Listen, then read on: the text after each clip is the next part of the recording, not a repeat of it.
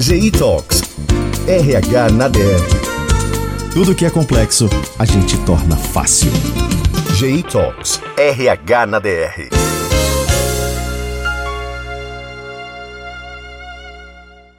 GI Talks. RH na DR. Bom, o RH está na cena da gestão, está ali no coração dos negócios, no coração da estratégia, da qualidade, do financeiro, do compliance, de tudo quanto é questão do mundo hoje, como as organizações é que produzem, que reúnem pessoas para trabalhar, está tudo ali no colo. E a GINFO, que tem trabalhado uma aproximação com seus clientes, com seus parceiros, sempre a partir de conteúdo, e tem, nos últimos dois anos, produzido e apresentado e oferecido seu espaço, seu auditório para muito conteúdo que fica limitado às pessoas presenciais, a gente entendeu que a ideia é ampliar um pouquinho mais essa discussão, essa reflexão, tudo aquilo que está caindo nesse momento muito difícil até nas organizações e gestores, especialmente o, os diretores de RH, CEOs, colaboradores, todo mundo tem uma pauta bastante complexa. E nada como trocar ideias e experiências para a gente aprender como lidar com esse mundo. Bom, para quem já acompanha os eventos no auditório da GENFRA é fácil. Para quem não, seja bem-vindo.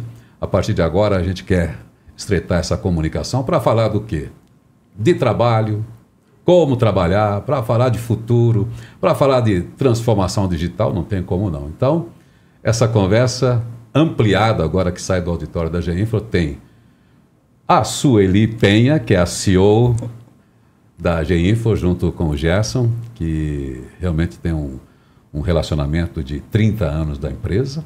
É, para quem é, acompanha, conhece bem esse histórico e a aproximação que ela sempre dá a partir de um relacionamento muito positivo com as empresas, especialmente com o RH. O Daniel, que é também um consultor importante, autor dos livros Insight, que também tem um olhar acurado assim para a questão da gestão, para as estratégias, para processos. E a Malu, que lida realmente com aquela coisa mais complexa, que já tem um nome até difícil, que é compliance, que vai lidar com ordenamentos jurídicos, leis trabalhistas, questões que não dá para fugir mas são travas. Então, vamos começar uma conversa aqui. Bom dia, boa tarde, boa noite, Sueli. Bom dia.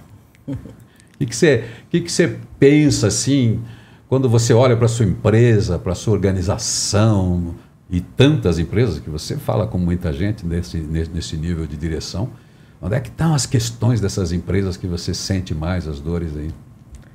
Olha, é, é primeiro é um privilégio, né? Passar 30 anos é, ao lado de empresários, de gente que está construindo, está tentando construir um mundo melhor, está gerando emprego. Então, eu, eu sou muito feliz nesse sentido. Eu lido com pessoas muito guerreiras, muito batalhadoras, tanto externamente quanto internamente, né, na minha empresa. É, a gente tem lá uma equipe muito afinada, muito bacana, com uma comunicação muito legal. Então, é, a gente vê as dificuldades das pessoas, tudo que os empresários têm que assumir, né? As coisas caem no colo do empresário, né? Além do seu produto principal. Então, é, o, já é um grande desafio você empreender, você montar, gerar um negócio, gerar emprego, já é um grande desafio para as pessoas. São pessoas comuns, né? Que estão ali é, dando o seu melhor, em busca de lucro, claro, é, mas em busca também de empregar outras pessoas, de criar uma equipe, de criar um produto legal, de colocar isso em funcionamento para que realmente ele faça a diferença para alguém. Então é, é um mundo muito louco, né? É um mundo de altos e baixos, é um mundo que você vê é, muitos desafios, mas você vê muitas vitórias também. Isso é muito legal. Eu mesmo testemunhei ao longo da minha carreira na Geinfo. Muitas empresas começaram pequenas como nós que hoje são sólidas, são bem estruturadas, né, bem administradas, com equipes que funcionam bem. Outras nem tanto. Então, o que muda, o que difere muitas vezes é a liderança ou a pessoa que está sendo ali liderada, que realmente dificulta um pouco o processo, e aí isso leva a gente a, a, a pensar né, qual a diferença entre o, o, o ser bem sucedido ou quebrar a cara, né? E aí a gente entra nesse mundo aí que o Daniel, que a Malu acompanham muito também, do ser humano, né? De, de pensar no ser humano, né? De olhar para o ser humano, de saber como tirar o melhor do ser humano. A empresa é feita então, de gente, né? Isso, ela é feita de gente. Eu acho que houve uma época, eu até peguei um, um, pouco dessa época, em que as pessoas não podiam misturar seu sentimento ao trabalho. É. Não era legal. Uma mulher chorar no meio de uma reunião porque ela se sentiu é, desprezada nas suas opiniões, no seu modo de ver ou de tentar resolver um problema, era uma, um sinal de fraqueza. Olha, as mulherzinhas, elas são muito, elas não, é. né? E não é verdade. Você ser emocional, você sentir, você faz parte de toda a construção. É importante, né, a gente ter seres humanos que sentem, né, que trocam, que erram também. Outra coisa, né? Ah, errar, que não pode errar, a gente tem que ser perfeito, isso não existe. O ser humano é imperfeito, a gente está sempre em busca dessa perfeição. Né? Então a gente tem que ter esse olhar realmente. E aí, estudando a comunicação não violenta, é, eu li aí o, o, livro do Marshall Rosenberg, e a gente vê que realmente vai muito de encontro a isso. Né? Não dá para fugir do que é o ser humano. O ser humano é um ser cheio de sentimentos, cheio de, de, de, de desejos, é, que tem suas vaidades, que não gosta de ser criticado, que não gosta de ser comandado com aspereza, né? Então eu acho que é um assunto que vale a pena mergulhar e a gente entender para a gente conseguir lidar com a equipe de uma maneira mais assertiva. Isso vai ser bom para todo mundo. É bom para quem está sendo liderado com cuidado, com amor, com um olhar de compaixão, com um olhar de empatia, né? A comunicação não violenta ela fala muito isso, a empatia, acolhimento, o acolhimento, né? Uma vez num, num, num evento nosso a Malu falou, empatia é o a empatia é a elegância, é a elegância da, alma, da, alma, Né? Muito bonito, e, e, realmente, quando você se aprofunda nesse estudo, você percebe que é tão mais simples do que você imagina. Claro, simples em alguns locais, né? Quando a gente pensar numa comunicação não violenta, partindo de uma infância, de uma escola, a gente, infelizmente, a gente pode ver que não estão sabendo lidar com isso. Não estão. Quando você vê que uma criança sofre bullying, ainda mais tem idade, que ele não tem maturidade para lidar com isso. É que ele vai levar isso para a vida com cicatrizes profundas, que ele vai ter que passar por um tratamento psicológico, se ele tiver sorte, porque senão ele simplesmente vai carregar aquela dor com ele sempre, da crueldade que é uma criança, um adolescente fazendo bullying com outro só porque ele é diferente, tem o um nariz grande, tem a orelha grande, é, que é mais negro, tarde vem é... para as empresas. Sim, né? É que mais isso, tarde chega é nas isso empresas. que a empresa tem que lidar. Então, é, nesse nosso papo, eu quero é, levantar isso mesmo. Como é que o empreendedor, como é que aquele cara que está dirigindo uma empresa, além de lidar com o seu produto final, ele tem que lidar com essas necessidades das pessoas que já vêm, elas já vêm para dentro da empresa muito problemáticas, muito sofridas. E aí, ah, vamos estimular a comunicação não violenta. Eu quero não ser violento, mas ela não.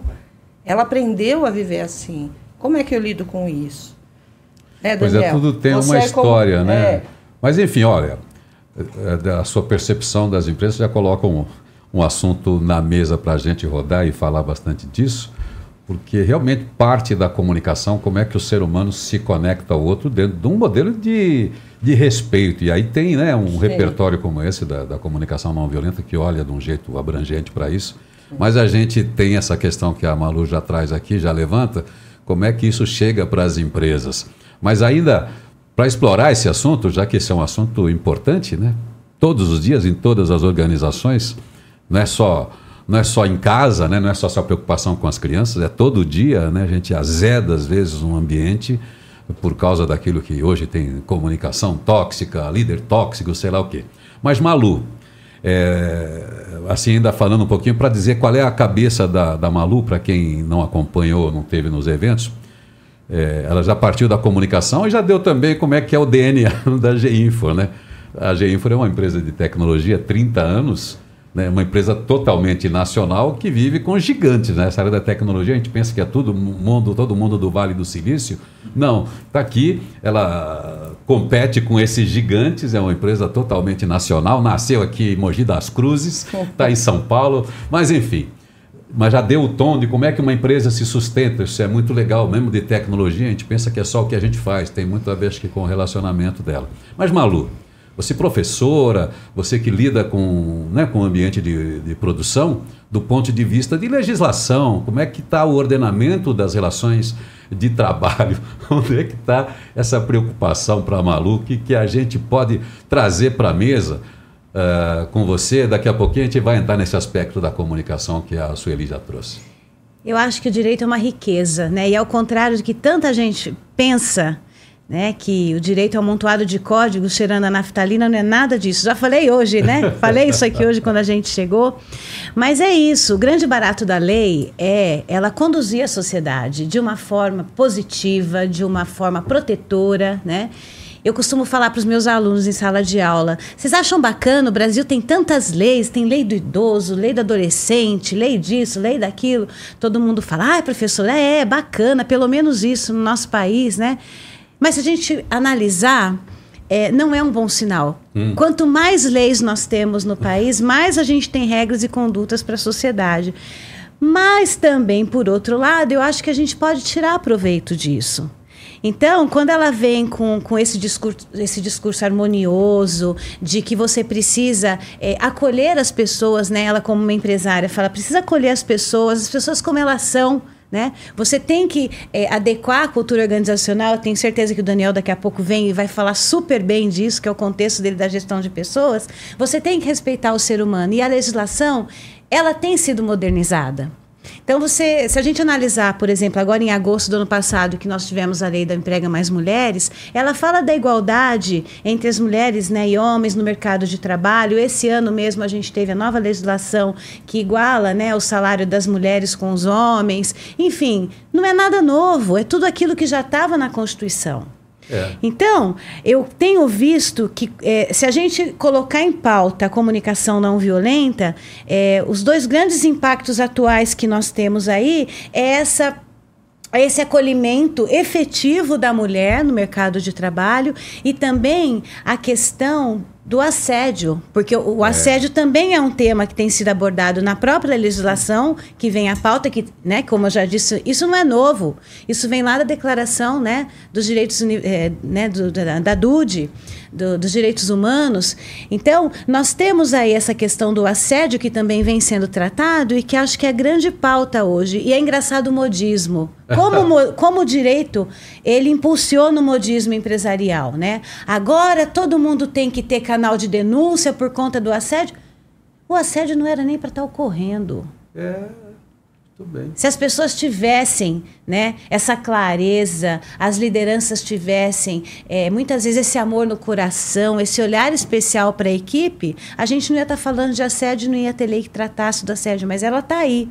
Então, respondendo a sua pergunta, resumindo, a lei ela vem, a compliance vem efetivamente para ser cumprida, ela, ela, ela vem colocar é, sanções, né, que elas precisam, é, as, as coisas precisam ser cumpridas, precisam, é, precisa ter esse olhar, mas também ela vem para proteger e a gente precisa tirar proveito. Tanto que a legislação ela já vem escrita de uma maneira mais didática, mais leve, né? E ela está aí.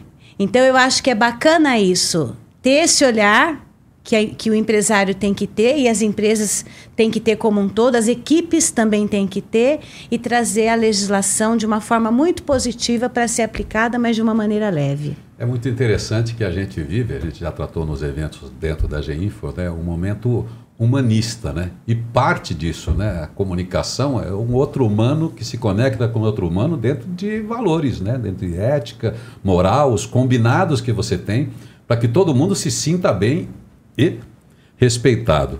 Mas enfim, o que você traz é o seguinte: se, no, se tem o humano correspondendo a esses valores, você tem menos problemas onde precisa entrar com chicote, ou precisa entrar com a lei, com a punição ou com a multa. Quer dizer, você minimiza as questões da a gestão. A lei está lá. A lei está lá é porque que é o seguinte, esteja, olha, né? é bom que as pessoas sejam éticas, porque são éticas pelo valor.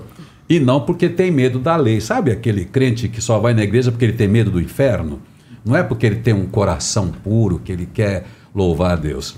Agora, Daniel, a gente tem a Sueli, que ela criou a cultura de uma empresa, né? uma empresa que está aí. Você, como professor, como consultor e também como CEO, como diretor, você lidou com organizações muito grandes, com muitos funcionários debaixo da sua responsabilidade, que já tinham culturas sólidas, empresas aí que tinham décadas de vida, quer dizer, que passaram por essas transições.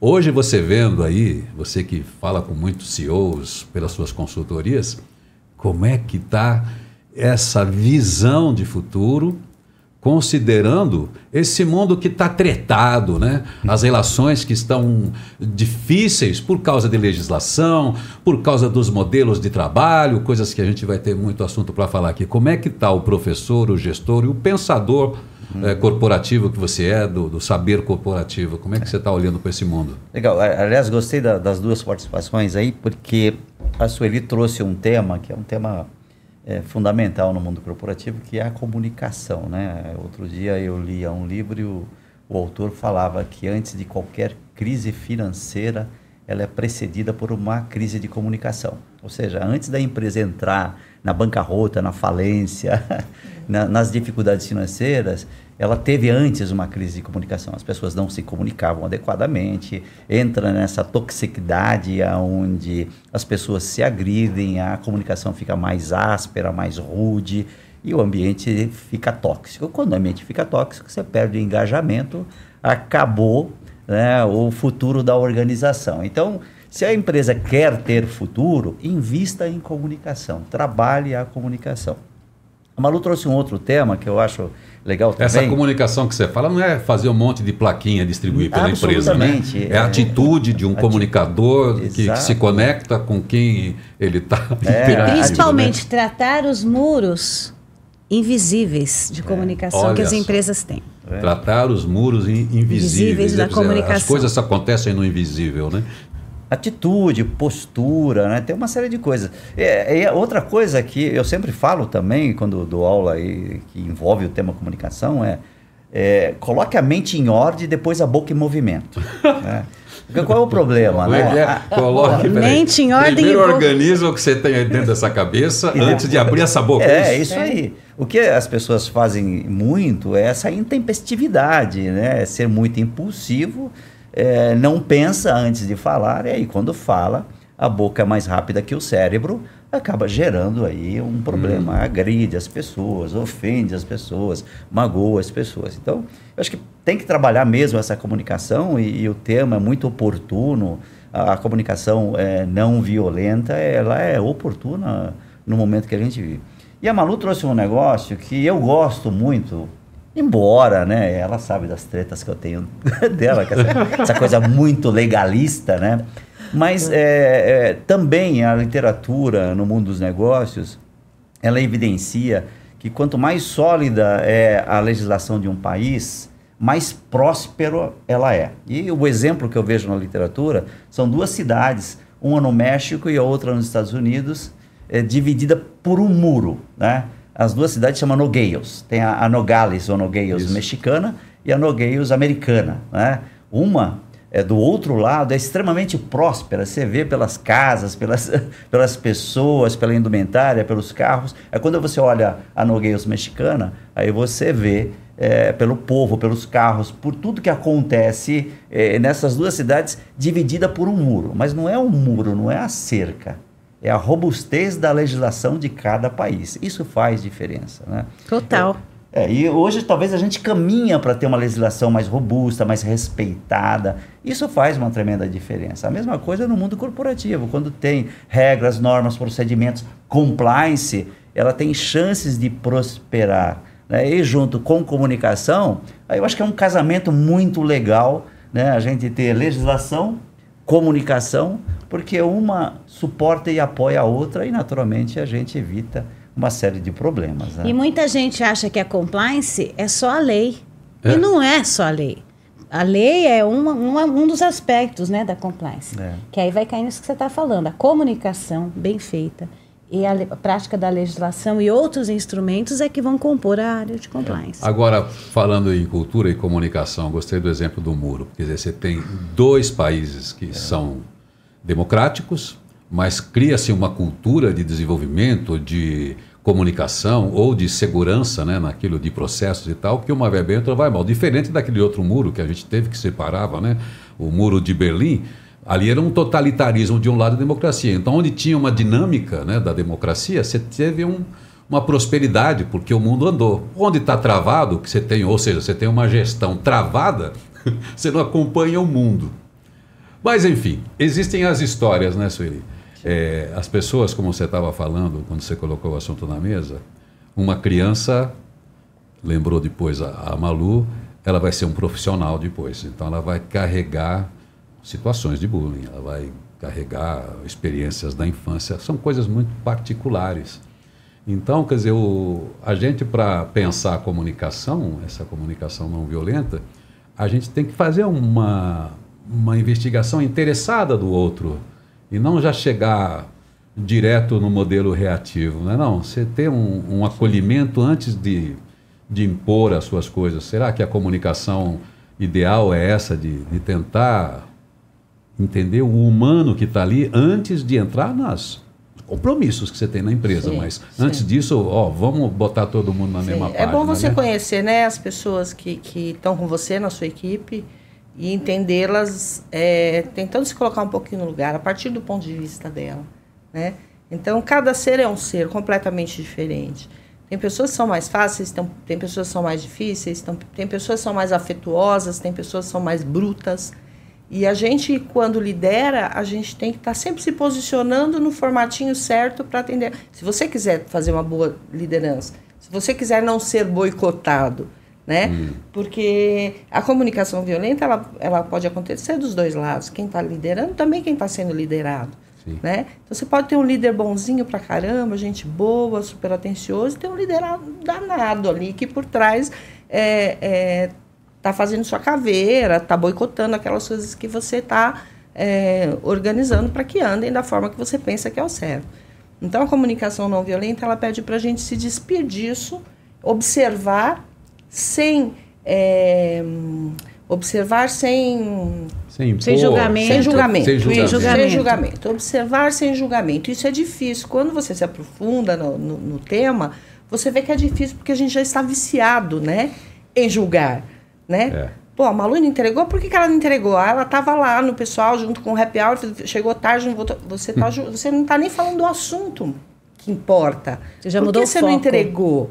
Por que, que você não, integrou, não entregou completo? Ah, não, você já está julgando porque você sabe que ontem ela estava fazendo tal coisa e tal decorrente disso. Então, livrar desse julgamento, tirar esse julgamento, ele já é o primeiro empecilho. Né? Observar, ver qual é a necessidade, fazer o pedido diretamente do que você quer. Né? Então, sem rodeios. Né? Então, nós, seres humanos, a gente tem esse modelinho mesmo de observar, julgar, já partir para o confronto. E é isso que a gente tem que aprender a evitar. Confesso que, pelo que eu estudei, não é uma tarefa muito simples, não. Não é nada simples. Mas aí eu acho que tem Não uma é coisa assim. muito que impacta nisso que você está falando. Que aí eu vou, vou trazer aqui né, um, um autor, né, um, um estudioso disso, que é o xará do meu amigo Daniel aqui, que é o Daniel Goleman, que fala da inteligência emocional. Para você chegar nesse ponto, né, a inteligência emocional, os aspectos da inteligência emocional, no- na minha visão, tem que Sim. ser muito trabalhados Eu também, sempre né, acreditei que devia ser fundamental, nos primeiros anos escolares, deveria ter inteligência emocional. Muitos, muitos problemas já seriam eliminados. É. Entendeu? Porque realmente é uma, uma questão de você crescer, né? Já entendendo qual é o teu limite e qual é o limite do Se próximo. você onde não se entende, chegar. como é que você vai chegar onde você está Exatamente, falando? a gente mesmo tem dificuldade. Isso faz se sentido pra vocês, E outra isso. coisa, mistura Faz, tudo total. isso. Outra coisa, mistura tudo isso à necessidade de entregar o que você tem que entregar, o seu trabalho, tecnicamente. Ah, te- Eu tenho que estar preocupada com as pessoas, eu tenho que saber como falar com elas, eu tenho que saber como reagir ao que elas me falam, e ainda tenho que fazer meu trabalho e entregar. É muita coisa. Ah, Né? Aí, Daniel, eu peço a você que me dê uma é isso luz, aí. cara. É isso que eu ia passar a bola Porque eu vou te Daniel. falar, eu tô desanimada. Não, não, não, há, não há razão para desânimo. Eu acho que a gente tem Ah. que desarmar os espíritos. Porque as pessoas entram no mundo corporativo com os espíritos armados, né? E aí, é- essa coisa do espírito armado, fica muito fácil a pessoa é, morder uma, uma isca e partir para o conflito, né? Então, a gente já, já acha, né? Já pressupõe é, que ela vai me criticar, ele vai... é, e aí já fica... Tá fazendo um- isso de é, propósito, é, eu acho que tem só que desarmar o espírito. É, é, até voltando no assunto lei, tem um negócio que. É, tá vendo, Malu? Tô- Hoje, hoje, eu tô você está né? feliz tô com a lei, hein? é. Hoje, É. realmente... Porque é, tem uma, um na- nas várias traduções, tradições, nas várias culturas, fala de virtudes, né? E uma das virtudes e, e um conjunto de virtudes é que dentro do cristianismo fala e é, é o grande apóstolo Paulo que escreve, né? Ele escreve uma carta lá para os habitantes da Ásia Menor, é, que ele chama de frutos do Espírito. Na verdade, aquilo lá é, é a sabedoria interna. Então ele fala de bondade, ele fala de felicidade, ele fala de autocontrole, é, ele fala de gentileza. E aí no final ele fala assim: contra essas coisas não é preciso ter lei. Ou seja, a gente só usa a lei para as coisas ruins, né? Ou seja, ah, eu sou grosso, sou rude, estou assediando. Aí a lei vem, né? Porque se as pessoas assumem a, bondade, a gentileza, não precisa de lei para isso, né? A coisa O vai mundo já estaria perfeito. Por isso que eu Exatamente. falo para os meus alunos que às vezes você ter tanta lei não é um sinal tão positivo, É. né? É, eu queria chamar a atenção. Precisa. é, da, da responsabilidade de cada um também. Senão parece que, quando coloca esse assunto na mesa em algumas empresas, parece que você está transferindo a responsabilidade para o CEO, para o líder, para o diretor de RH, o emocional daquele, daquelas pessoas. E não dá para você Lidar ser gestor isso. emocional da sua mulher, do seu marido, do seu filho. Você tem um bando de gente, bando, desculpe aí. tem um grupo né, de colaboradores que tem sua história e vem para a empresa humanos né, com aquilo. Então, você precisa dizer que aquilo ali realmente não é um divã. O ambiente é acolhedor, você quer colocar todo mundo na produtividade. Então, o senhor não pode ter aquele lance de falar, pô, aqui eu não quero mimimi e eu ignoro totalmente a questão humana do outro. Ao mesmo tempo, aquela pessoa que vem com a sua dor, que vem para aquele dia, ela tem que saber também que existe um limite que você tem para colocar as coisas na mesa na organização. A organização tem um propósito em si e a gente trabalha numa organização para trocar as experiências. Ao contrário de eu levar para a organização, só estou lá para resolver o meu problema. Se eu for para a organização trabalhar só para mim, porque eu tenho que pagar o aluguel da minha casa ou a minha prestação do carro, sei lá o quê, ou seja, eu só estou preocupado comigo. Eu não estou engajado. Agora, se eu vou lá, naquele momento, eu estou juntando o propósito, talvez eu saia do meu mimimi. Ó, realmente eu tenho a minha dor.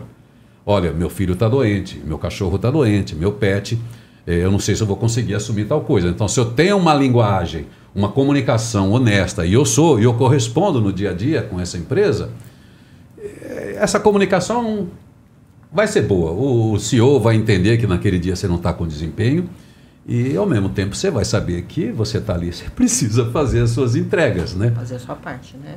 Então, por isso que eu falo que a inteligência emocional, né? Hoje a gente está trocando os papéis, né? Você viu? É, Agora eu também é. estou falando da sua área. começar a falar de lei daqui É. a pouco. Eu acho que eu acho que faz toda a diferença, porque as pessoas têm que entender que todos nós temos as nossas dificuldades, os nossos desafios, o nosso dia a dia, os nossos momentos felizes, mas que isso não pode interferir no, no dia a dia dos resultados da empresa. Eu, por exemplo, eu sou uma profissional técnica. Eu acho que eu tenho muita dificuldade para liderança, porque eu sou muito exigente. E eu vejo a Sueli conduzir a nossa equipe de uma forma tão leve. Outro dia mesmo a gente estava num evento e nós tínhamos uns certificados para entregar. E eu peguei aquele monte de certificado e comecei a colocar em ordem alfabética. Aí ela olhou e falou assim para mim: Vamos entregar? Eu falei: Não, mas não está em ordem alfabética ainda. Ela virou e falou assim para mim: Mas ninguém aqui está sentado em ordem alfabética. As pessoas estão- Eu olhei para ordem ela. alfabética. Eu olhei para ela e falei: É verdade. Então, ela tem uma leveza de conduzir o ser humano e eu não, sabe? Eu, eu acho que a liderança é um grande desafio para mim. Então, acho que a partir do momento que cada um dentro de uma empresa entende um pouquinho dos conceitos da inteligência emocional, mesmo que não saiba é, é, a, questão do estudo em si, quais são os elementos, como que funciona de uma forma didática, pedagógica, enfim, né? Que não seja estudioso disso, mas que a pessoa tenha consciência, que ela tem que se autoconhecer, que ela tem que ter empatia no dia a dia, né? Que ela tem que ter esse olhar como um todo para que ela chegue na empresa e consiga muitas vezes separar. Hoje eu não estou bem, mas eu tenho isso para entregar. Hoje eu preciso de um colo. Eu vou bater na porta de alguém para pedir esse colo. E aí sim as coisas vão se unir e as coisas vão caminhar melhor. Você sabe, Sueli, eu formulei, eu também sou obrigado a lidar com comunicação. Eu sou um um funcionário muito ruim, eu, sou, eu seria um problema para vocês, gestores, porque eu não, ca- eu não tenho lugar para mim. Eu sou um péssimo general, quer dizer, eu não sei mandar, e sou um péssimo soldado que Seu não sei lugar é no obedecer. coração das pessoas, Então, o meu lugar é no afetivo, eu era para ser artista, mas eu não tenho É. talento nenhum para arte nenhuma. Então, eu fiquei aí no limbo. Mas, enfim, do ponto de vista da comunicação, que é essa, essa herança que a gente tem do rádio, é, e isso combina com o Marshall Rosenberg, isso que você trouxe Marshall. da comunicação, que é, nós temos a ética, né? Vamos, isso aqui já vai tudo para a área do compliance. Olha, para resumir assim, sem, sem filosofar, é o bem e o mal. Isso que eu estou fazendo produz bem ou mal? Tudo bem. Então, eu- todo mundo tem uma noção de bem e mal. Depois você vai para os combinados, né? Cada sociedade, cada cultura, que é a tal moral. Então, combinado, um casal resolve o modelo moral dele de funcionar, uma organização, uma família, é, um- enfim, os grupos têm a moral. Então, ó, aqui está combinado, a gente, isso é bom, isso é mal, isso é moral, isso aqui é assim que a gente vai funcionar. Agora, mesmo que assim funcione, a gente tem que ter uma outra coisa que é a etiqueta. A etiqueta, para mim, nesse caso, não é o lugarzinho do garfo, não é o lugarzinho do guardanapo, não é como eu tenho que me vestir para aquela reunião. Isso faz, mas isso faz parte. É o cuidado. imagem, né? A imagem é faz o parte. cuidado que eu tenho, é o respeito que eu tenho em relação ao combinado, é o cuidado que eu tenho com a comunicação, porque se eu uso uma palavra é, mal colocada, como a gente tem feito na internet, por causa de todas as questões que a gente lida, por causa de religião, por causa de política, você está lá imbuído daquele negócio, daí você erra a palavra, mesmo que você respeita aquele amigo e ele te respeita, aquela palavra o colocou né, numa situação de inferioridade. Quer dizer, eu estou dialogando sobre uma ideia, a divergência é ótima, mas aquela palavra coloca o outro numa situação de inferioridade ou eu numa, coloca- numa situação de soberba. eu- eu vi um- Então a etiqueta, a gente precisa pensar nessa etiqueta. Uma palavra destrói É, relacionamento. então essa É, etiqueta de que cuidado eu tenho com as palavras que eu uso, com aquilo que eu falo e com aquilo que eu ouço para dar os devidos descontos. Falar, outra pessoa não quer de me destruir. Eu não É, quero destruir a outra pessoa. Você falando isso, eu tô, tô lembrando aqui de- que eu assisti algumas coisas até com o Cortella, e ele diz: o conflito é legal, ele tem que existir. O que não pode ter é o confronto. É isso aí. Entendeu? É. isso. A gente pode conflitar, a gente tem que conflitar, porque conflitando a gente vai ver coisas de ângulos, de pontos de vis- vista diferentes e vai achar um senso comum. Isso eu pratico muito com o Gerson, o meu sócio. A gente tem uma comunicação violentíssima entre nós. São signos diferentes, né? Não, somos do mesmo Gêneros signo. diferentes. Somos do mesmo signo. Somos Somos, do mesmo dois signo? librianos, Poxa vida. sim. Mas o Gerson, ele é mais contundente, né, Malu? Ele é... Ele chega chegando, ele, Ele é ele nerd, divide né? a bola, né? É, Ele não tá nem aí. E eu já, claro, me habituei com isso. São 30 anos ali, lado a lado, ombro a ombro. E eu já sou mais calminha, mansinha. Só que tem hora que ele me irrita e que eu É. fico brava também. Quando eu fico brava, que é raro, quando eu fico brava... É raro, é? É Fala a verdade. É liga Mas agora eu Gerson, preciso hein? falar, em rede nacional. Fala. Ela é mais calminha, mais mansinha. É. Mas ela é muito assertiva. Quando precisa falar, ela fala. E é, engraçado porque Eu não gosto de Assertividade, falar essa toda palavra hora, ela o Daniel fala gosta. e ela fala de uma forma, ela fala o que precisa ser dito de uma forma precisa. Quando eu falo precisa, é que ela não passa nem a mão na cabeça e ela também não é bruta. Sim, não. Sabe? Jamais. Então eu não acho sou- É muito etiqueta. bacana esse jeito dela, porque eu já vi a liderança dela em vários momentos, né? E, e aí um dia eu vi a postura dela nessa liderança e falei, eu não sou capaz. Líder é líder Sabe por que, que você né? não é capaz? Eu vou te dizer agora, eu já tenho esse diagnóstico. Hum. Você é corintiana. Ah, mas aí. Você- isso é para provar. Você né? mesmo quando você está perdendo, você tem o nariz Isso é para empinado. Isso provar é que, típico. que, na torcida, que na torcida da Fiel também tem doutor, tá vendo? Isso aí. Olha, gente, Não, mas é- eu mas dei é- aqui uma dica de, de- da etiqueta para a gente pensar o cuidado que a gente tem com os combinados, com aquilo dentro de uma organização, para a gente talvez até pensar um outro assunto, aproveitando ainda o- esse papo de hoje. O que vocês dariam de conselho assim, de uma comunicação? Ela falou aqui da assertividade, que ela chamou a atenção do modelo dela, mas o que, que vocês dariam de uma dica? Como é que a gente concilia essa palavra bacana aí, um ambiente para a produtividade e para um ambiente saudável, né? Daniel está processando. É, eu, eu gosto muito dessa coisa da, da comunicação humanizada, né? E ela tem que ter empatia, ela tem que ter transparência, ela tem que ter confiança, né? Então, são três elementos importantes aí, né? Aí você falou assim, assertividade, né? Você até falou, o Daniel gosta dessa coisa da assertividade. Eu gosto, porque assertividade não é honestidade bruta. Porque tem gente que confunde É. Isso. É. é, essa coisa da assertividade com honestidade muito bruta, né? E aí é rude, é duro. é, e do outro lado tem alguém sensível, né? Que não suporta uma carga de assertividade bruta tão grande, ou de honestidade bruta. Então é escolher as palavras, né?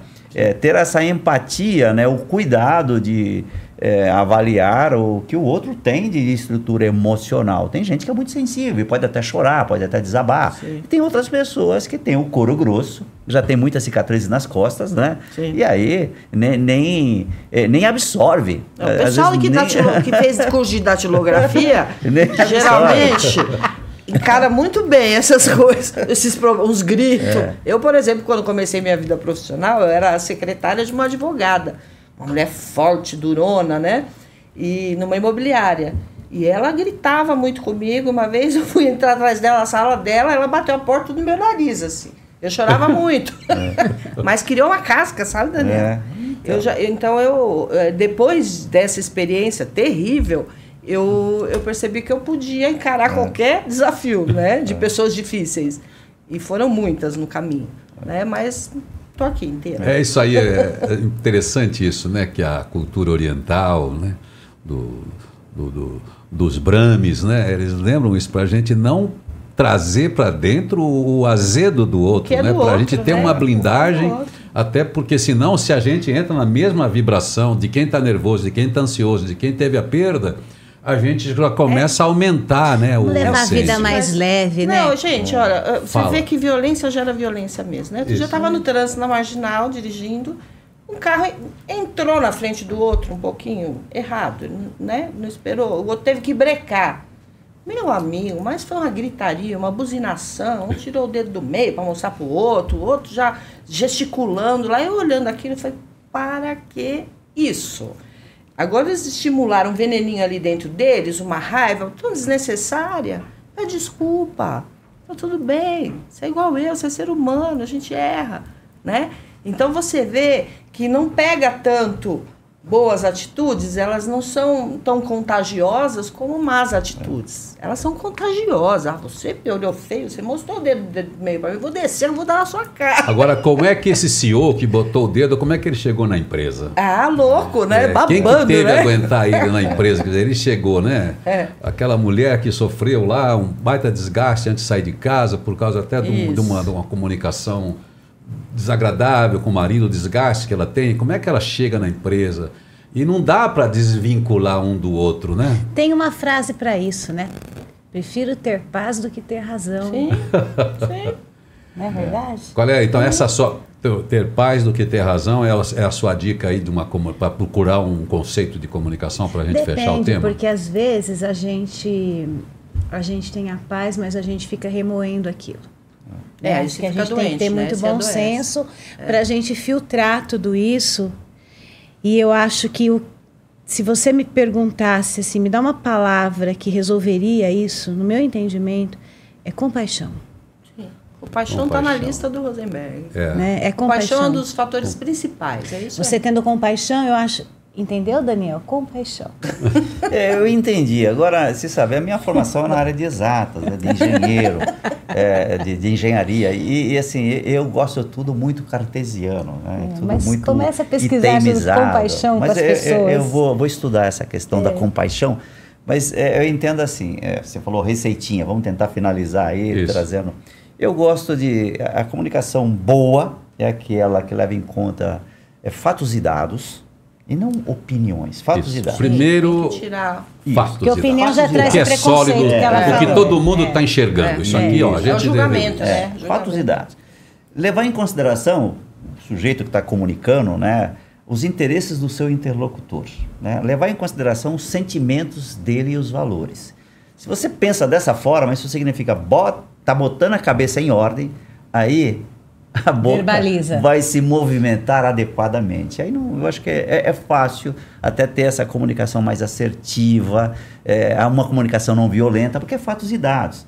O problema da comunicação não violenta é que começa a ter paixões, né? Julgamentos. É, julgamentos. é, aí, aí a coisa pode Opiniões, tornar né? o caldo. É. Mas fatos e dados, interesses, sentimentos e valores, se a gente pensa nisso, fica mais fácil fluir uma comunicação, até num tom mais ameno, né? mais gostoso, mais agradável. Mas você vê Como onde. colocar todo mundo na mesma página, Daniel? É isso Como aí. colocar todo mundo na mesma É, página? o, gente- o duro é que ele não sabe que página tá, né? Não, mas a mesma página, essa que ele trouxe, tem uma, uma referência bibliográfica e é interessante, que eu acho que é o cara que mais é, consultado nos últimos 40 anos para resolver conflitos no mundo, que é o William Ury. Sim. Ele tem o livro lá Como Obter o Sim. Então ele parte disso. Pode ser uma questão no Oriente Médio, dessas que a gente está vendo, né, de, coisas de, de, de grupos, pode ser uma questão, por exemplo, que ele que resolveu a questão do Abílio Diniz com o, o Cassino aqui, o último livro dele, inclusive eh, o Abílio autorizou, porque ele fez ele chegar à conclusão, você está brigando por quê? Você errou na- no contrato, hoje o Abílio, você não viu as letrinhas do contrato? Então estava um desgaste onde todo mundo perdia. Ele conseguiu colocar o cara no ganha, ganha, ganha. Falou assim, olha, está se perdendo, estava se arrastando por três anos um conflito. Regras de gestão de conflito. Mas o princípio é esse, quer dizer, você precisa ter uma conversa tão saudável. O William Ury é legal que ele não é só psicólogo, ele é antropólogo, ou seja, ele vai para o ser humano, você como é que esse sujeito evoluiu? Onde é que estão as traves daquele, as travas do outro? Porque olhou, é esse o problema. Onde é que estão os interesses? É isso que o Daniel colocou. Agora, quais são os princípios conciliadores? Daí eu começo a achar o que tem de bom, e aí eu vou vendo que tudo aquilo que faz eu tretar com o outro é menor do que os interesses que nós temos em comum. É. Então, a- a- o princípio eu acho que é isso, e a gente lida com conflitos hoje, todos os dias, né? Tô e vendo a gente aqui, pensar olha. nisso. Mas olha. Tem uma colinha boa É. aqui, viu? Vamos, vamos mudar de de assunto. professor. É muito Ah. bom. Esse assunto comunicação, Sueli, a gente é do dia a dia, né? Não tem como fugir, não tem como pens- não pensar a comunicação. Mas ainda aproveitando vocês três pela pela origem de vocês, o lugar de vocês no mundo, tem algo que impacta hoje a vida das organizações e das pessoas que trabalham e da sociedade. A gente está no meio de uma transformação digital. A sua empresa é de soluções digitais, porque é assim que é o mundo, é essa facilidade que a gente tem. Tivemos uma pandemia, então a gente já tinha uma previsão de futuro de trabalho remoto, de trabalho híbrido, já tinha-se uma ideia vaga né, de que isso seria a tendência. Porque se eu estou trabalhando no meu computador em casa, que diferença faz eu sair de casa e ligar meu computador lá na empresa? Porque esse é o meio, né? é a maneira como eu estou trabalhando hoje. Mas, enfim, veio a pandemia e, de um jeito radical, deixou todo mundo em casa. Não, não precisamos mais falar sobre isso, que a gente já mastigou bastante esse assunto. Mas agora nós estamos com o pós. Agora, algumas pessoas estão gostando de ficar em casa, alguns empresários estão gostando que elas fiquem em casa, outros não estão gostando, então a gente mexe com a tecnologia, que está sendo importante para que a gente viabilize é, uma série de trabalhos, onde quer que a gente esteja e seja produtivo. Ao mesmo tempo, nós temos um ordenamento jurídico do trabalho que tem as responsabilidades de uma empresa com seu funcionário, isso impacta ali. E o gestor, Daniel, que tem que lidar com a cultura dessa empresa, com o resultado dessa empresa, com o propósito dessa empresa. Será que se eu tenho as pessoas todas dispersas, eu tenho realmente esse time coeso? Então eu queria falar, eu queria que vocês falassem um pouco disso, até começando pelo Daniel, porque isso é um tema hoje. O Elon Musk, que é o grande cara, é o guru, sei lá, do dinheiro, que faz, ele fala assim, não, eu quero todo mundo trabalhando aqui. Tem outros que estão dividindo, enfim. A gente está vendo todos os dias essa situação das empresas que a gente visita, né, Daniel? Onde a gente vai fazer palestra, onde você vai fazer consultoria. Como é que a gente vai resolver isso do ponto de vista de, primeiro, de manutenção da cultura de uma organização para aquilo que ela tem? Você acha que há esperança, a gente vai ter organizações melhores com esses trabalhos mais flexíveis? Eu, eu acho que sim, e, e entendo que é um tema ainda que ainda vai proporcionar muita oportunidade para o debate, porque tem naturalmente é, um conflito, inclusive de gerações, que foi lapidado, preparado para trabalhar em escritório, no escritório, na indústria, nas empresas. Por exemplo, a minha geração, a geração baby boomer, a gente se arrumava, a gente colocava perfume, a gente colocava gravata para ir para o escritório. Tinha um ritual, né? É, aí você ia para o escritório. No trajeto da sua casa ao escritório, você ia pensando, ia idealizando projetos, coisas. Quando chegava lá, né, já começava a trabalhar. E, e a gente gostava disso. Né? Depois veio a pandemia. A pandemia levou você para dentro de casa, tirou você do escritório, levou para dentro de casa. E aí, eu, eu sou das antigas, né? E tenho uma maneira de pensar um pouquinho diferente. O lar, a casa, não tem que misturar com o trabalho, cara. Né? É, você perde aquilo que, entre aspas, é a sacracidade do lar, né? Cara, é um ambiente que a gente fala assim, eu não gosto de levar trabalho para casa, né? Porque o trabalho tem competitividade, tem uh, as nuances do humor durante o dia. E quando você chega em casa é um alívio, né? E de repente você está na sua casa, é, num debate, muitas vezes, numa reunião muito tensa. É, eu, eu não gosto, eu fui preparado para ir para o trabalho. Tanto que até hoje eu gosto de ir para o escritório, eu gosto. É, agora, tem uma geração jovem que, que não foi lapidado e formado como eu. Ele já começou a trabalhar em casa.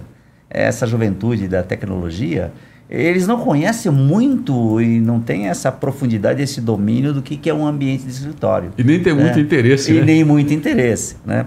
E o ambiente de escritório é, é, é, um outro ambiente. Ele é, talvez é mais acolhedor para a questão profissional, é, consolida uma cultura, é, gera sinergia. E em casa não. Em casa é um trabalho, eu diria, isolado, cheio de ruídos domésticos, né?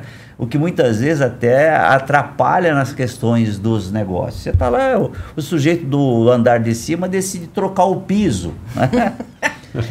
a, a, sua internet não está legal. Né? Então tem uma série de, de fatores que é, é muito complicado. Né? E tem algumas atividades que obrigatoriamente você tá, tem que estar num ambiente de trabalho. Não, não dá para produzir né, se não for naquele ambiente. Então é muito polêmico ainda, né? A gente tem que é, discutir muito o assunto. E por outro lado, né, a gente tem acompanhado algumas estatísticas que o empregador, né, o empresário, ele tem colocado que caiu sim a produtividade e aumentou o retrabalho.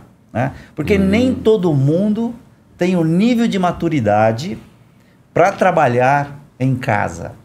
Tem pessoas que precisam de vigilância. Isso é cultural. Isso é cultural. Aí entra a questão é, cultural. É. é. tem gente que precisa ser supervisionado mesmo no local de trabalho. Por isso que existe líder, supervisor, coordenador, porque tem algumas pessoas que não têm essa maturidade. Não é todo mundo que tem esse nível de maturidade de honrar o compromisso do horário, né? É, de se é, colocar de maneira concentrada e não deixar os ruídos domésticos atrapalhar e tirar a concentração. Então tem aí uma jornada de discussão grande. Embora uh, os estudos aplicam uh, a seguinte regra: foram 2,3 bilhões de pessoas trabalhando confinadamente, um tremendo laboratório, né?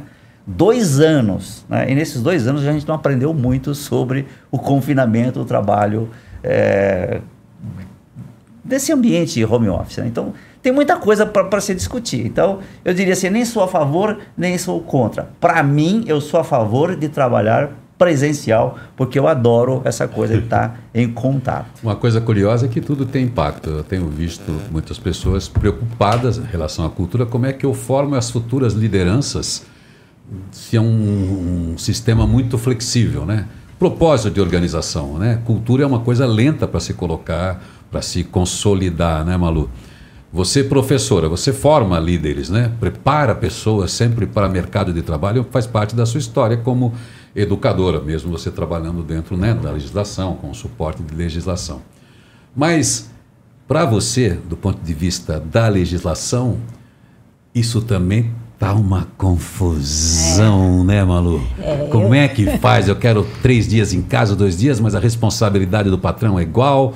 E aí, se é o equipamento, se é a cadeira que quebra, se é problema de escoliose, porque a pessoa em casa ela não tem o equipamento, enfim, se é um acidente de trabalho e ela está em casa, como é que faz isso? Ai, tem um Deus. monte de coisa, que confusão é essa, hein? Bom, enquanto vocês foram falando aqui, eu fui organizando as minhas ideias. Eu tenho até uma cola para não fugir nada. Primeira coisa que a gente tem que analisar nesse cenário todo é que o Brasil, do ponto de vista de legislação trabalhista, ele é muito arcaico. Nós temos uma, uma legislação muito tradicionalista, né?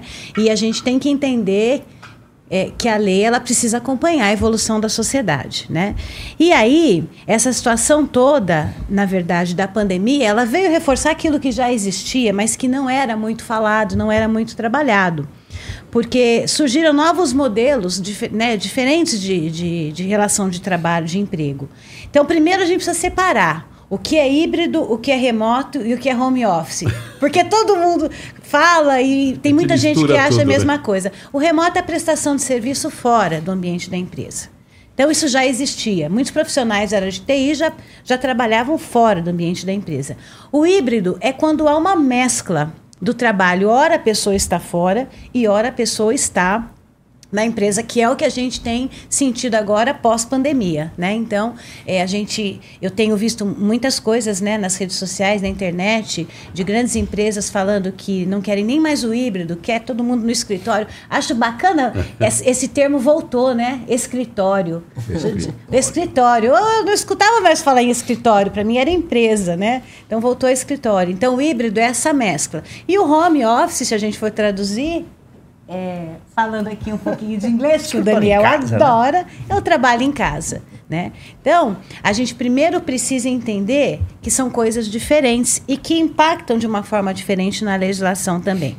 Na verdade, a reforma trabalhista de 2017, ela já vinha falando sobre isso. Ela já traz no conceito dela as questões voltadas a esse aspecto, mas não eram muito trabalhadas, até porque a reforma trabalhista, ela ainda não decolou no nosso país. Né? Ela não decolou. Não é difícil mexer É, com essa tal porque lei, né? a, a reforma trabalhista ela traz um- um- uma coisa muito que as pessoas às vezes negam né, a existência disso na relação do trabalho, do emprego, que é a flexibilidade. Aquela história do acordado se sobrepor ao julgado, contanto que não tire os direitos constitucionais, porque a Constituição é a lei máxima no país. Mas nós temos ainda uma força sindical muito grande. E não vou falar de política, de nada disso, porque eu detesto política, não gosto, mas a legislação está aí, precisa ser cumprida.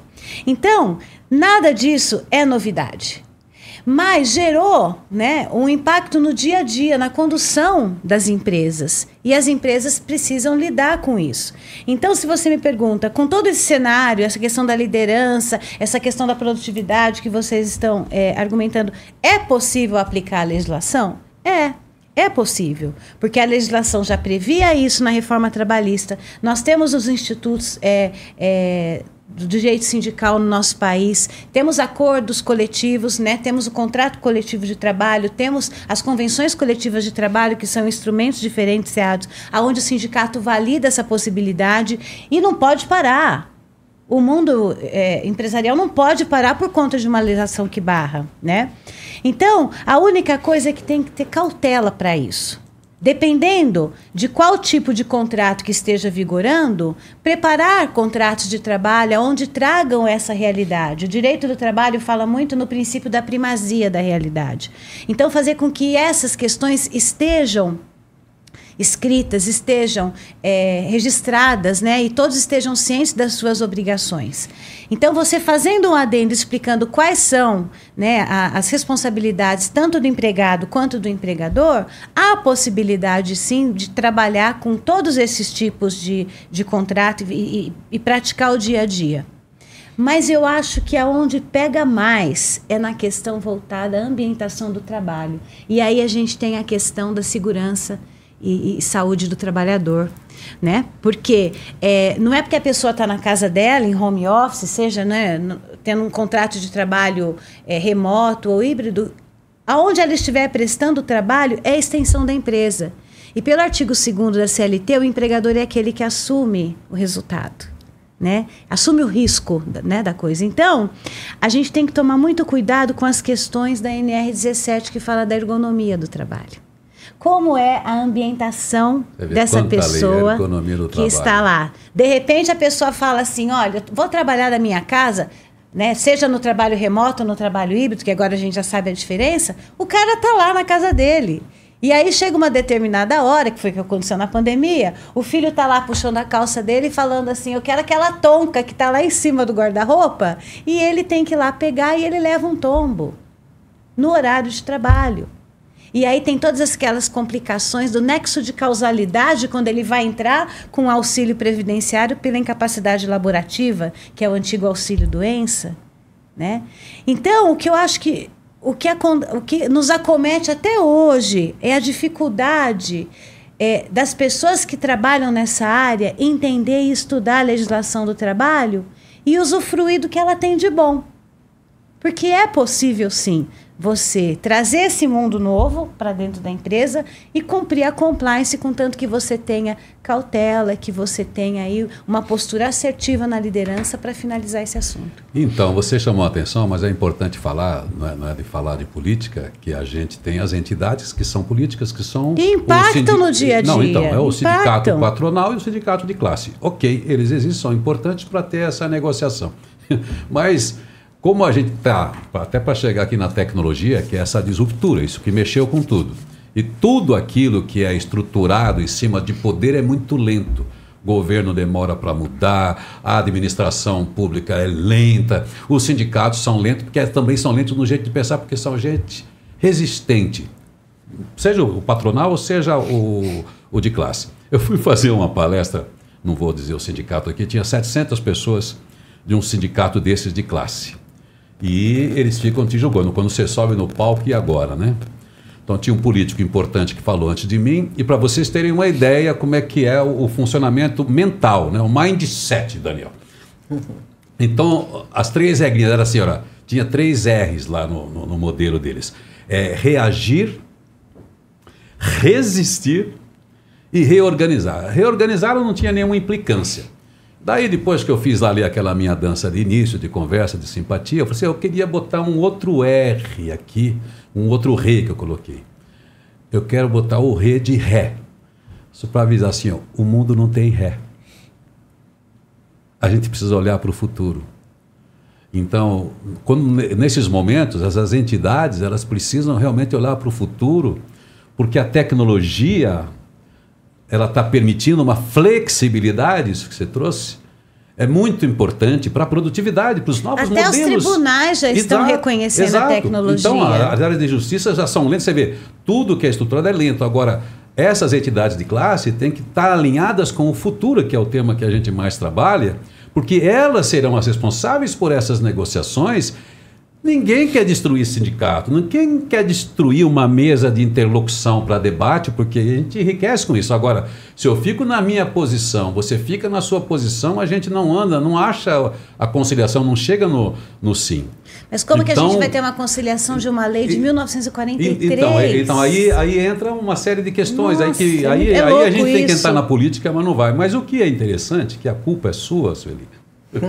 a culpa é da tecnologia, é que a tecnologia, você vê, tudo que vem para o bem, algumas pessoas resistem, mas a tecnologia permitiu isso. Eu, por exemplo, trabalho remotamente muito antes da onda. Né? A minha atividade permite. Eu adoro, eu fui um dos primeiros caras a viajar com microfone, Wagner Mendes. A gente tem assessoria luxuosa aqui do Wagner Mendes, não é qualquer um que tem, não é qualquer podcast que tem o Wagner Mendes aqui, é o super cara da comunicação, mas a Eu gente... tô achando o máximo É, estar num lugar isso. Né, com as pessoas que eu escutava quando eu tinha os meus 15 anos.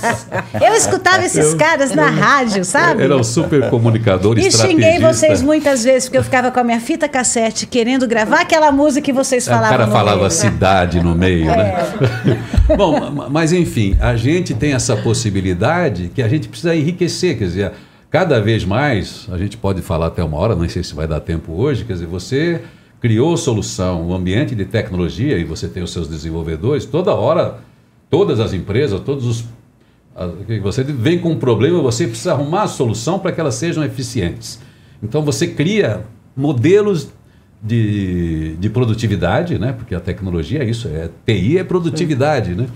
E aí, de repente, você cria todo um ambiente para produtividade, daí é travado pela lei, é travado pelo sindicato, é travado por não sei o quê. Quer dizer, tem que ter um jeito, porque as coisas estão fáceis, estão boas, Sueli. Como é que a gente vai fazer a tecnologia ser vista assim como um grande ganho para a gente e ela ser a, né, a nossa matriz hoje de produtividade? Como é que, que, que você oferece essa tecnologia para dizer, olha, você vai produzir mais, você não vai ter problema de legislação porque a gente já faz os nossos softwares aqui pensando na lei. Mas a lei muda todo dia, mas a Malu tá lá. Virei a salvadora da pátria agora, né? Olha, a tecnologia, às vezes a gente nem percebe o quanto ela muda a vida da gente, né? É. Quando ela entra num fluxo natural, é, você já espera que ela resolva tudo e não te apresente nenhum problema. Então a gente já tem, por exemplo, um software de folha de pagamento há 30 anos no ar, né? Um avião que está no ar e que não pode cair.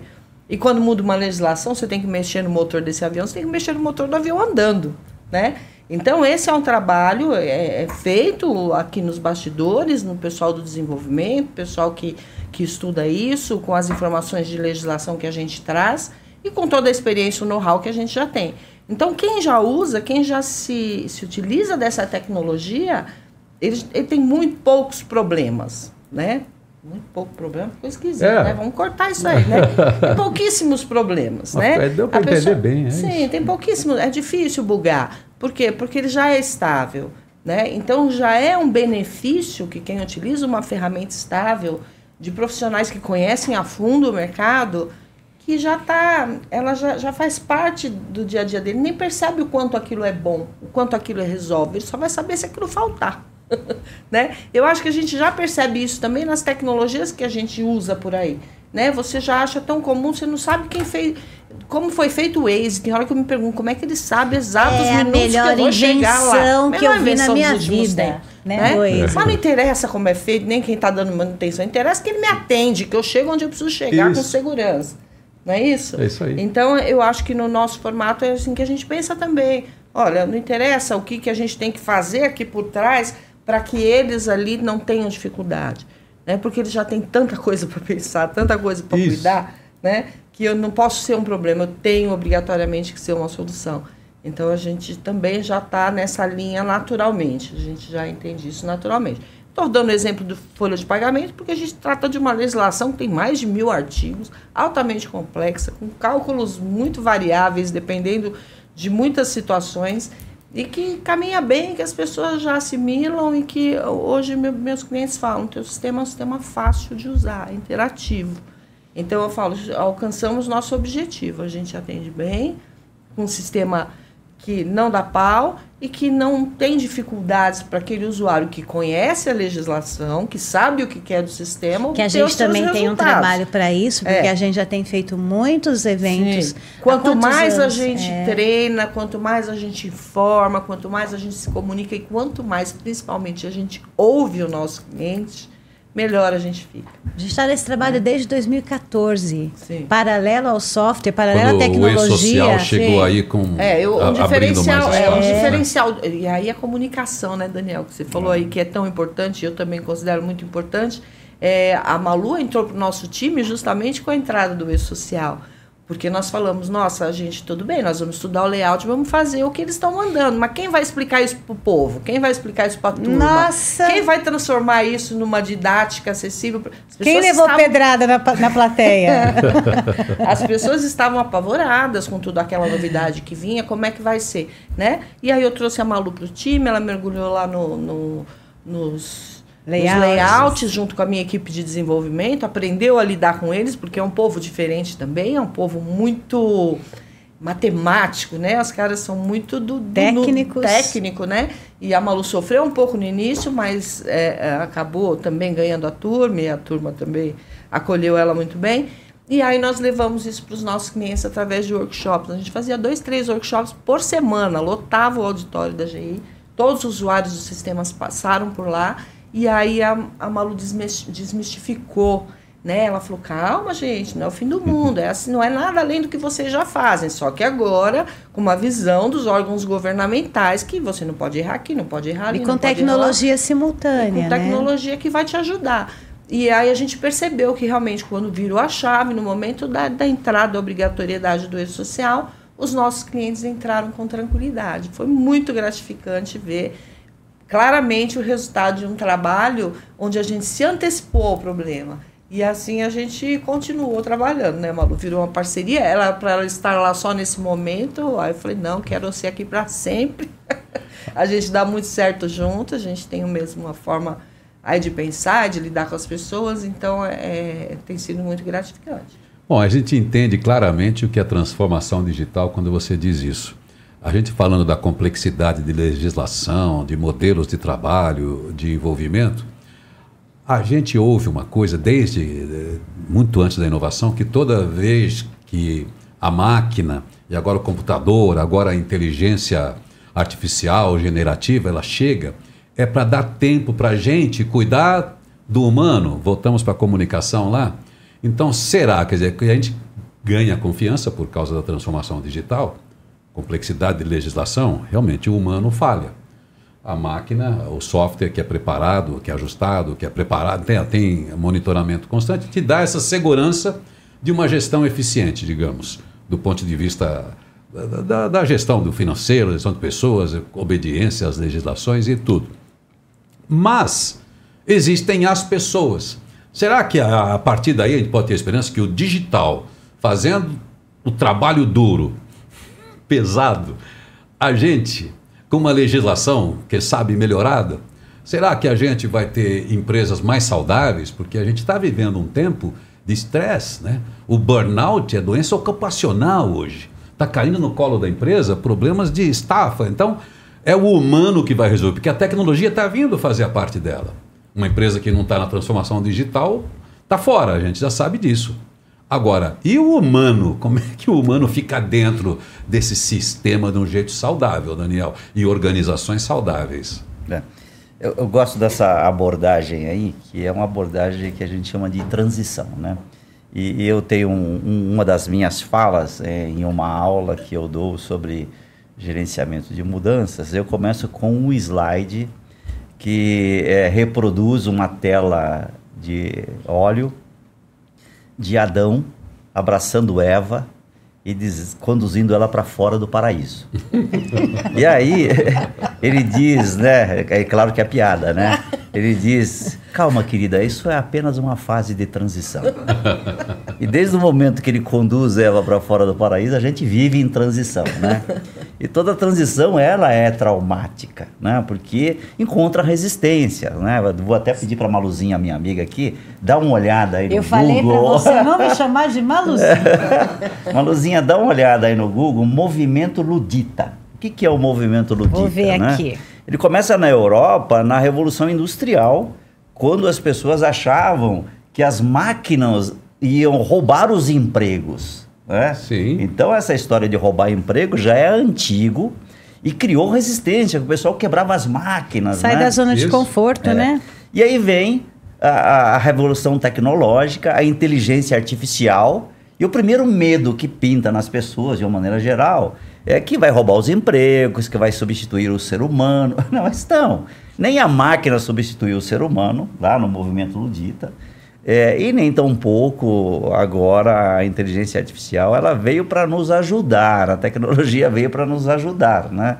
Mas é difícil das pessoas entenderem e até acompanhar também toda essa revolução. Então eu não acredito né, que vai, vai substituir o ser humano, vai, vai sim ajudar, vai trazer inclusive mais conforto para a gente, como tem trazido. Quando eu cheguei aqui no estúdio, o colega lá falou assim.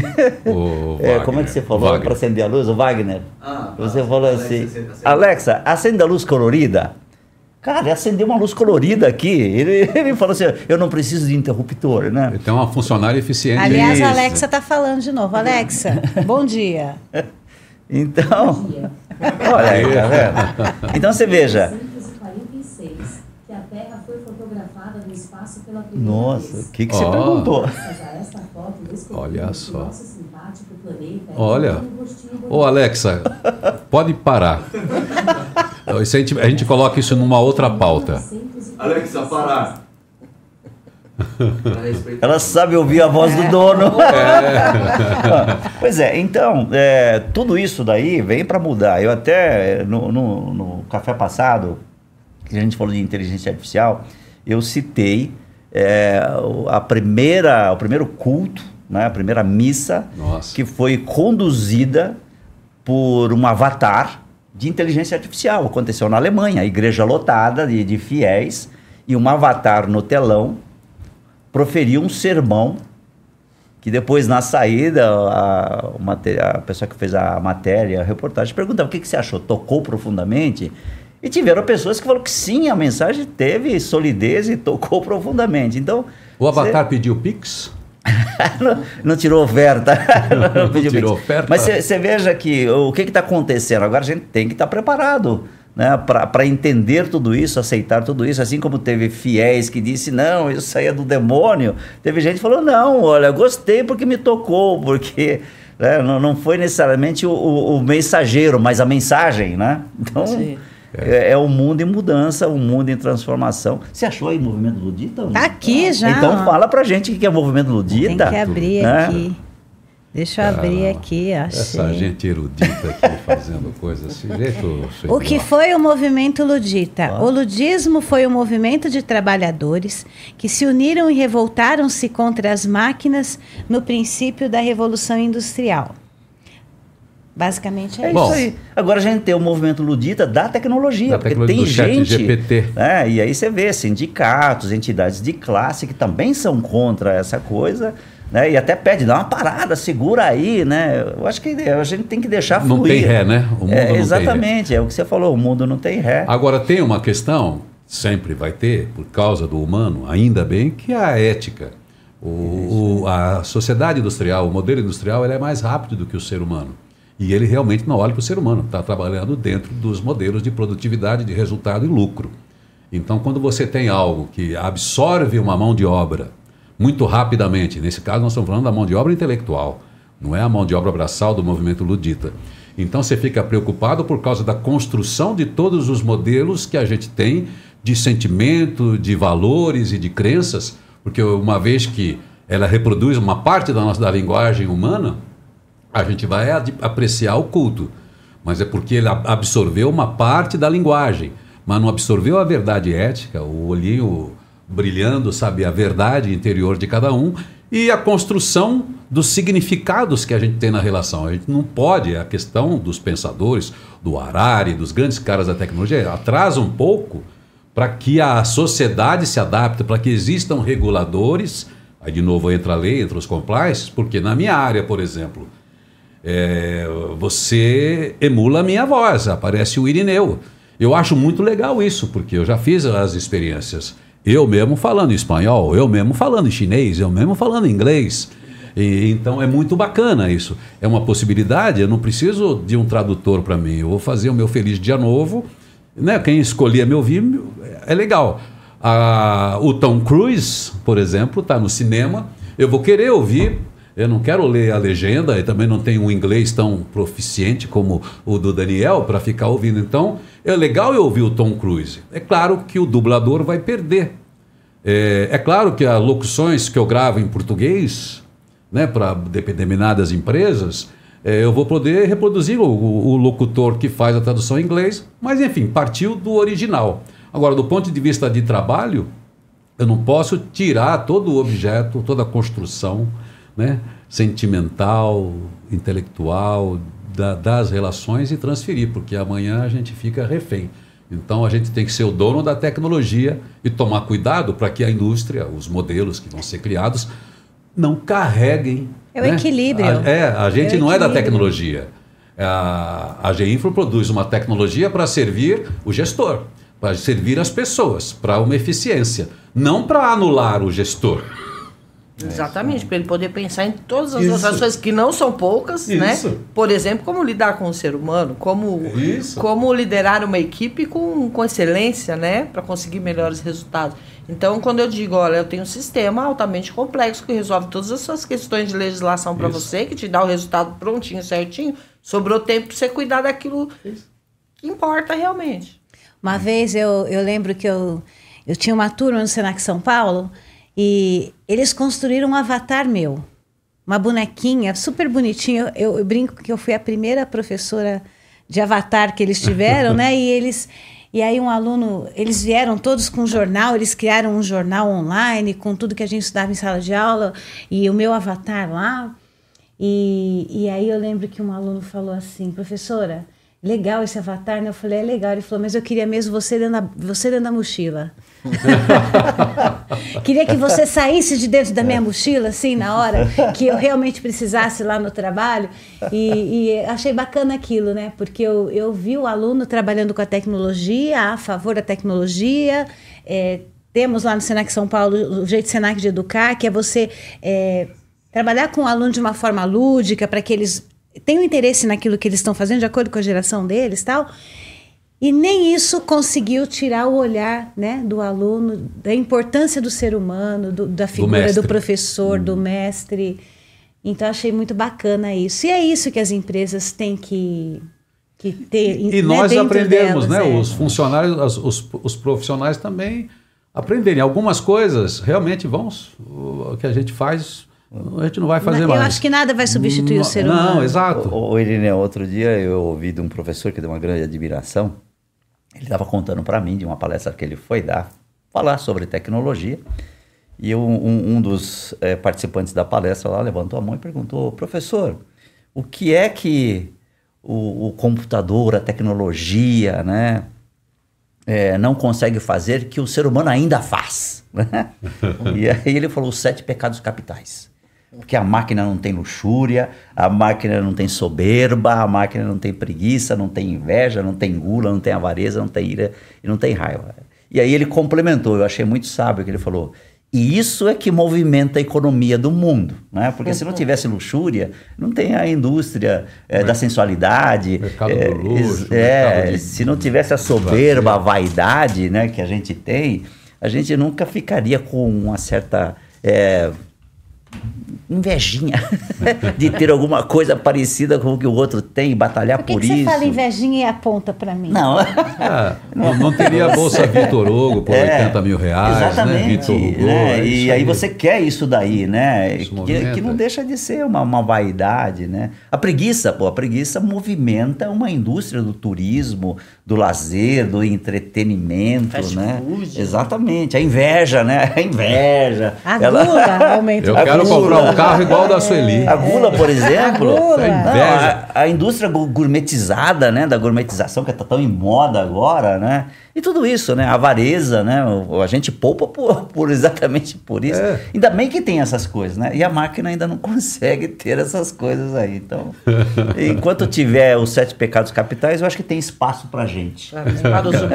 Eu acho assim que tudo que a gente fala, tá falando aqui hoje, nada substitui é, humano. Gente, pessoas, coração, né? Sentimentos. E eu acho que a gente vai ter muita tecnologia ainda. Vamos ter muitas coisas boas, muita agilidade, muitas novidades no mundo, mas nada vai substituir o sentimento das pessoas. É, e a gente pode fechar até com uma coisa que ela começou aí, Isso. falando da comunicação não violenta, Isso. né? É, é, li um livro outro dia aí que falava sobre a grande habilidade e competência tão demandada ultimamente que é a empatia.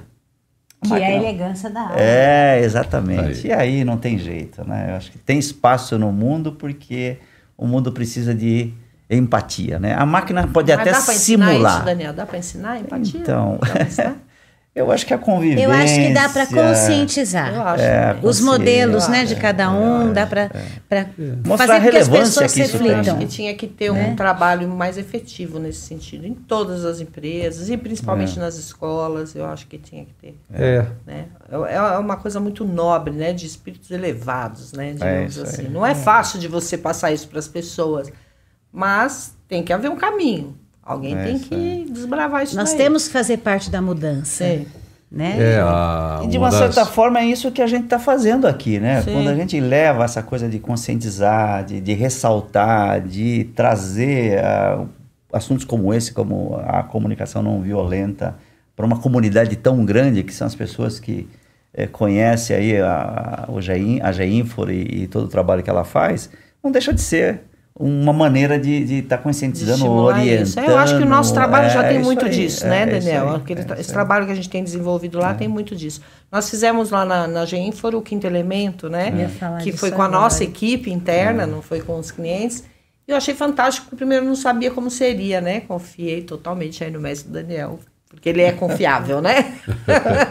Botei minha equipe na mão dele para ver o que, que ia acontecer e realmente foi fantástico. Foi um trabalho de, de conhecimento recíproco entre as pessoas, né? Uma dinâmica onde um ouvia a história do outro, eles fizeram isso com muita naturalidade, ele conduziu muito bem. E realmente foi fantástico, porque as pessoas elas começaram a se perceber de outra forma, não só da forma profissional, mas como pessoas, como seres humanos que têm problemas, que têm dificuldades, que têm medos, que têm carências, que têm, enfim. E ali eles perceberam como é importante um apoiar o outro, né? E o que me, me, me chamou muito a atenção, uma das coisas que me chamou muito a atenção nesse evento foi o posicionamento de um, de um funcionário lá, de um, de um colaborador da equipe, muito jovem, e ele soltou uma assim, é, no meio do evento, não sei se você vai lembrar, é, que eu achei que, meu, aquilo sintetizou muita coisa. Ele falou assim: imagina, o ser humano é muito esquisito, o ser humano é muito louco. Você tá tomando café da manhã na sua casa com seus pais, você bate a mão no copo, derruba o café com leite, nossa! Você é um idiota! Logo cedo você vai fazer eu trocar a, a toalha da mesa. Puta merda, presta atenção no que você faz, isso aqui, isso aqui lá. E aí ele fala: agora imagina a mesma situação, tem uma visita na sua casa, bateu a mão no copo, derrubou. Sua mãe vai falar: não tem problema. A gente troca a toalha, que isso não é nada. Ele falou: por que que com eles é tão doce e comigo é tão estúpido? Ele falou uma coisa que eu não esqueço: ele falou, falta mansidão. É isso olha aí. isso, olha que depoimento de um menino de 19 anos. Falta mansidão nas pessoas. E a- tinha um outro colaborador do lado que ele falou assim, eu, ele prestei atenção, ele falou, vou chegar em casa vou pedir desculpa para minha família. Achei o máximo. Então são experiências que realmente fazem a gente entender, né, na simplicidade das coisas do dia a dia, que existe ali uma, uma violência tão desnecessária. né? Enfim, a gente tem essa oportunidade nos eventos, né, que tem o dia inteiro, né, essa proposta da, da GINFO de colocar conteúdos reflexivos, né, especialmente trazendo a experiência das pessoas que estão lá no auditório, mas com a condução da, da Malu e do Daniel, e a gente tem essa aqui oportunidade também, porque vê, tudo que a gente fala, mesmo do ponto de vista de gestão das grandes organizações, sempre parte do humano. Qualquer conversa que a gente tem aqui vale para o indivíduo, para o jovem, para o velho, para o novo, para ela, para ele. Pensar que a gente tem que trabalhar também é o papel da gente. A gente vive numa sociedade complexa, todo mundo tem que pensar no seu papel, no seu porquê, é, pessoal, individual. E quando ele está numa empresa, ele tem que carregar um pouco desses valores para só ajustar ali o modelo cultural e saber que ele tem que estar num mundo ah, ativo, porque esse mundo está mudando, está na dinâmica. Hoje, se você tiver um ambiente de trabalho onde as pessoas não estão realmente na mesma página, estão ali olhando, essa empresa não vai bem, porque não é mais uma empresa do CEO. O CEO não pode mais sofrer sozinho. O empreendedor não pode mais estar sozinho, porque o mundo está difícil. E a gente só tem isso trocando ideias, seja para falar de tecnologia, seja para falar das questões relacionais, né, que são tóxicas, que levam para assédio, que trazem problemas graves e que impactam resultados, seja para ver como é que essa equipe funciona, né, Daniel? Como é que a gente aproveita o talento de cada um e faz esse combinadão que é gostoso, que faz um time legal. Vai ser uma maravilha sempre? Não, porque ser humano é ambíguo. Ele vive de posições, de diferenças. E isso também tem que ser bom.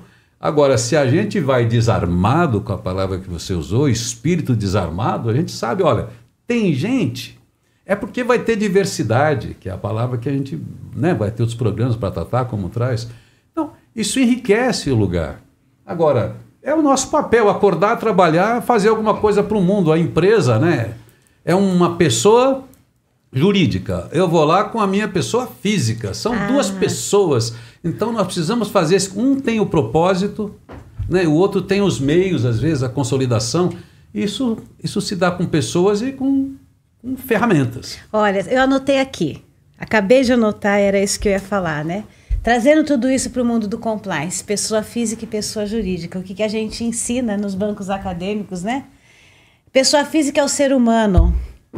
Pessoa jurídica é a empresa, é um composto, não é gente. Realmente. Pessoa jurídica não é gente, é empresa. Mas empresa tem alma. Então, A gente não pode esquecer disso, né? O, assim, fechando, eu estive num, num retiro com, com um líder que eu gosto muito, um grande orientador, o Ken O'Donnell, que trouxe a Brahma Kumaris para o Brasil. Ele tem um livro do Roberto Chiniachik que é a alma do negócio. Como ele foi orientador do Chiniachik, então o Chiniachik levou provavelmente uma inspiração, a alma do negócio, que a gente fala, propaganda é a alma do negócio. Mas o Ken tem uma visão muito espiritualizada das empresas, então o livro dele se chama A Alma no Negócio. Negócio. Esse no muda tudo. Quer dizer, eu sou uma pessoa física, eu vou para o meu trabalho, eu tenho que levar essa pessoa pura, essa pessoa legal, essa pessoa que nasceu boa desde, desde lá da criação. Então, se eu vou com a alma no negócio, eu consigo entender as outras almas que estão no negócio.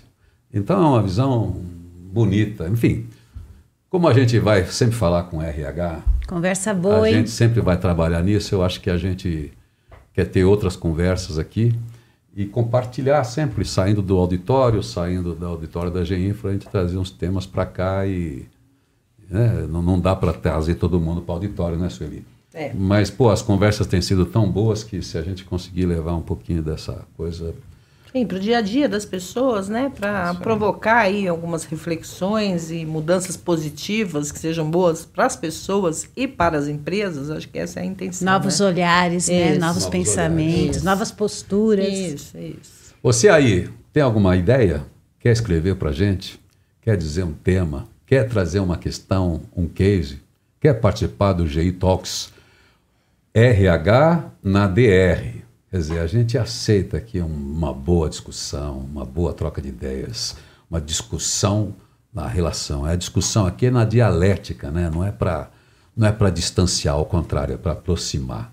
Então, recursos humanos, RH, DR também está falando do- das pessoas, das diferenças e das riquezas que essas pessoas. Valeu, hein, Sueli? Valeu, adorei. Gostou, Daniel? Adorei. Preparado para a próxima. Sim. Pronto?